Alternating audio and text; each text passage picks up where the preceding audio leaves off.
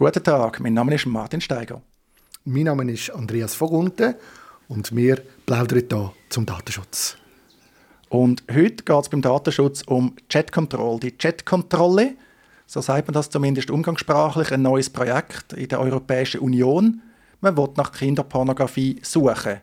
Jetzt der Schutz der Kinder vor Missbrauch ist ein Klassiker, da ist niemand etwas dagegen.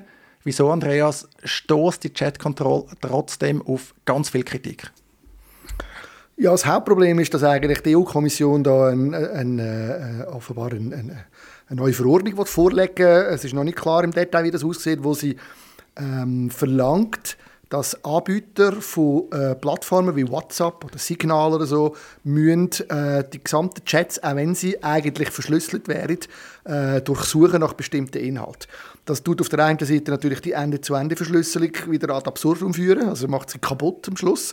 Und das Zweite ist, wenn man das natürlich für einen bestimmten Bereich machen will, dann äh, ist das offen für, für irgendwelche andere Sachen auch. Also wir können sicher sein, wenn so etwas tatsächlich durchkommt, dann geht es garantiert nicht lang, bis die ganze äh, Content-Industrie verlangt, dass man auch nach Urheberrechtsverletzungen geht, suchen und so weiter.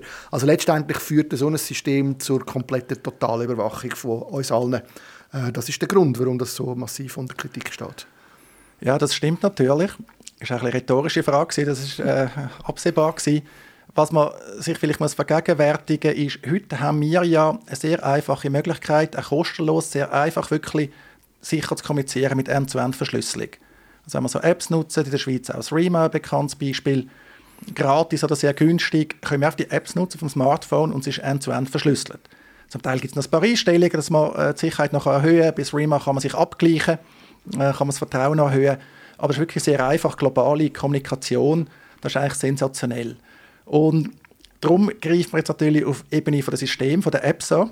Es geht um Apps, aber auch um Betriebssystem und sagt, ja, man kennt lokal, weil man die End-zu-End-Verschlüsselung nicht äh, aushebeln Und eigentlich haben wir sich überlegt, weil man technisch ist es ja nichts anderes als ein Staatstrojaner, ein Trojaner, eine Schatzsoftware, die alles überwacht und dann nach gewissen Kriterien die Daten tut, ausleiten. Ist aber eine Software, die natürlich äh, ferngesteuert angepasst werden kann. Eben, man landet wirklich beim Begriff vom Trojaner. Und mir als Anwalt macht das besonders Sorgen. Nicht nur wegen Berufsgeheimnis per se, weil es natürlich dann eine Gefahr ist, dass das Berufsgeheimnis verletzt wird, vor allem wenn die Daten halt ins Ausland dann gehen. Da gilt ja ein schweizerisches Anwaltsgeheimnis typischerweise nicht und es haben auch nicht alle Staaten ein Anwaltsgeheimnis, das mit dem in der Schweiz äh, vergleichbar ist. Aber die direkte Sorge ist natürlich, wir haben immer wieder Fälle, wo verbotene Inhalt, also zum Beispiel Kinderpornografie, verbotene Gewalt, auftaucht. Das ist leider sehr häufig bei Hackingfällen der Fall, dass also ein äh, Strafverfahren geführt wird wegen einem Hacking-Straftatbestand. Dann werden die Geräte ähm, untersucht. Dann gibt es häufig sogenannte Zufallsfunde. Ich sage jetzt mal bewusst in Anführungszeichen, das eine oder andere lustige Video oder das eine oder andere Bild. Und das erweist sich dann als verboten. Man redet im Normalfall nicht von Personen, wo ich jetzt auch selber als Familienvater muss Angst haben, dass die Kinder etwas zu leid tun. Aber Pornografie, auch verbotene Pornografie, ist leider, leider weit verbreitet. Und wenn wir verteidigen diese so Verfahren, dann habe ich mit diesen Daten natürlich zu tun. Und dann ist eine ganz praktische Sorge, ja, ist das dann noch möglich mit der gängigen IT oder komme ich dann als Anwalt ins Visier? Also habe ich dann plötzlich die Hausdurchsuchung am frühen Morgen, weil ich jemanden verteidige, wo der Vorwurf ist, ja, das sei ja strafbares Material. Ja, ich sehe das Problem und, und ich glaube, nicht nur dich als Anwalt betrifft, das betrifft auch Journalistinnen und Journalisten. Es, es ist auch ich habe wieder den Eindruck, ich meine, das ist fast bei allen diesen Aktivitäten, es ist ja immer so, wo man auch die, die ganze äh, Schnüfflerei in der Schweiz ausgebaut hat mit dem NDG, mit dem BÜPF, all diese Sachen werden ja oft eigentlich mit dem Sicherheitsaspekt, ähm, also mit dem, mit dem Schutz, so muss ich sagen, mit dem Schutzaspekt in Bezug auf Kinderpornografie und so Sachen äh, verteidigt. Und ich verstehe natürlich auch die Reaktion, die von den meisten ist. Und ich sehe eben da irgendwie so eine unheilige Allianz. Es gibt auf der einen Seite die Politikerinnen und Politiker, die wahrscheinlich tatsächlich ganz ehrlich wirklich sich einfach wettet, wettet dagegen wehren oder dafür sorgen, dass die Kinderpornografie sich nicht kann weiter verbreiten kann, dass das, dass das gestoppt wird. Oder? Und ich glaube aber, auf dem Zug fahren nachher die, wo, wo es eigentlich anschießt, dass es so uh, ein Aufwand ist, einen Staatstrojaner zu installieren. Und, äh, und die träumen natürlich von so etwas. Wo, wenn du so ein System mal eingerichtet hast, hast du den ganzen Aufwand nicht mehr. Oder? Dann kannst du einfach einen Knopf drücken und dann hast du das Zeug, was du willst. Oder?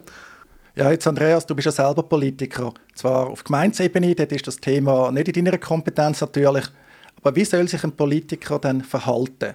Ich stelle mir es sehr schwierig vor, jetzt sage ich, der typische Politiker in einer Ansicht nach, der ist technisch nicht allzu kompetent, er muss sich auf das verlassen, was ihm andere sagen, was er vielleicht für kompetent haltet, vielleicht häufig zu Unrecht. Kinderpornografie ist sehr schwierig, das differenziert zu betrachten. Es geht eigentlich nicht, oder? Das ist eigentlich auch klar.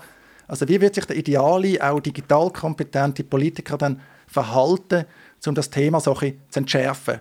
Das heißt, man soll wirksam können gegen verbotene Inhalte, vor allem Kinderpornografie, vorgehen, aber gleichzeitig eben nicht die ganze Privatsphäre, die ganzen Berufsgeheimnisse, all das, äh, wo wir uns haben müssen härter kämpfen, quasi entsorgen im Nebenher. Ja, also ich glaube, das Erste, was muss, was man muss machen als politischer Mensch, also als Politiker, wenn man in so einem Amt ist, glaube ich, ist mal sicher dafür zu sorgen, dass man mit diesen verschiedenen Leuten redet, die wirklich auch wissen, was das bedeutet und was, da, was, was man alles machen kann. Also das denke mir wichtig. Wenn ich jetzt das auf der EU-Ebene anschaue, ist es einfach grundsätzlich wichtig, dass man mit, mit Organisationen wie mit der Netzpolitik und so jetzt in Deutschland redet, in der Schweiz die digitale Gesellschaft, man muss die mal alle ins Boot holen, wo die Probleme von der technischen Seite können beleuchten können. Und dann gibt es, glaube ich, schon, es gibt einfach Sachen, die kann man man nicht machen. Also es gibt so wie Grundregeln. Äh, es ist zwar technisch möglich, das zu machen, aber es ist, es ist einfach ein Grundtabu. Oder es wäre wie Todesstrafe oder so, es gibt einfach Sachen, die machen wir nicht. Und wenn wir wollen, uns gegen Kinderpornografie wehren, dann können wir alles machen, außer Totalüberwachung. Das geht einfach nicht. Das kann nie der Grund sein. Und dann gibt es halt andere Massnahmen, wo man, man muss nach Lösungen suchen. Wir haben das auch schon gehabt im Zusammenhang mit Netzsperren, wo wir gesagt haben, löschen statt sperren. Oder? Es gibt ja schon Möglichkeiten. Ich gebe zu, das ist nicht einfach. Ich gebe zu, es ist, es ist mit viel Aufwand verbunden, mit mehr Aufwand verbunden unter Umständen. Aber der Kollateralschaden, der angerichtet wird, wenn man jetzt das einfach auf Überwachung umstellt, damit man äh, ein paar Probleme kann lösen kann, der äh, ist immens. Und, und ich bin der Meinung, das gibt es einfach, einfach tabu, das gibt es nicht. Überwachung gibt es nicht. Interessant finde ich übrigens noch, dass eine Zahl aus der Schweiz in der europäischen Diskussion eine wichtige Rolle spielt. Das heißt nämlich häufig, ja, die Filter, die sagen zu über 80 Prozent unzuverlässig. Und die Zahl, wenn es mir recht ist, kommt vom FEDPOL, vom Bundesamt für Polizei aus der Schweiz, weil es gibt ja heute schon so Filter, und zwar bei den Cloud-Diensten, vor allem in den USA und in Kanada. Also wenn man dort einen Cloud-Dienst nutzt und äh, verbotenes Material urlaubt, das identifiziert wird, dann kommt er früher oder später mit Umweg über Kinderschutzorganisationen und äh, Interpol, kommt früher oder später eine Meldung in die Schweiz. Und das wird dann da von den Behörden ausgewertet, um zu schauen, ja, müssen wir etwas machen. Und offenbar ist es da so, dass wirklich ein Großteil von diesen Meldungen einfach falsch ist. Ich weiß nicht genau, in welcher Hinsicht die falsch sind, aber auch so ein Klassiker kenne ich aus Verfahren. Die Algorithmen, wenn man so ein System auswertet, die reagieren zum Beispiel natürlich auf Nacktbilder von der eigenen Kind. Was aber vollkommen harmlos ist, also die meisten Eltern, die haben das ein oder andere Bild äh, von ihrem Kind, was irgendwie nackt am Baden ist oder irgend so etwas, also überhaupt nicht sexualisiert. Aber das kann dann zum Beispiel auch anschlagen. Und das ist natürlich verheerend einerseits für die Ressourcen. Also Behörden haben auch natürlich beschränkte Ressourcen. Ähm, und das andere ist der falsche Verdacht. Unser Rechtsstaat basiert ja, mein Verständnis auf dem Prinzip, dass eigentlich ja, lieber ein paar Schuldige sollen nicht können verfolgt, verurteilt werden, als dass auch nur ein einziger Unschuldige verfolgt oder dann vor allem verurteilt wird. Ja, du sprichst da einfach einen ganz wichtigen Grundsatz an. Ich glaube, der geht immer mehr verloren. Man hat halt auch Panik, weil man es nicht kennt. Und natürlich, man hört immer wieder von diesen unglaublich brutalen und grusigen Fällen, die ich auch absolut verabscheuen. Das geht alles allen so. Aber es muss andere Möglichkeiten geben, die zu ahnden als Überwachung. Das ist einfach ein Tabu. Das darf man einfach nicht machen. Wir sind jetzt schon, wir haben das schon zu oft geritzt. Also, wir haben ja viel über das diskutiert, auch früher über den Staatstrojaner.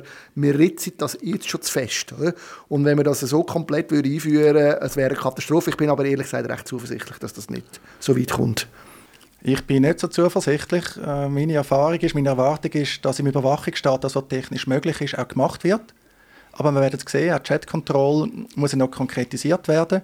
Die Diskussion hat erst gerade angefangen. Es ist erfreulich, es gibt Kritik. Also man kann die Diskussion im Idealfall führen und im Idealfall ein besseres Ergebnis erzielen. Ja, schauen wir, wie es kommt, ob dein Optimismus siegt oder ob eher meine Skepsis dann, äh, ja, dann am Ziel ankommt.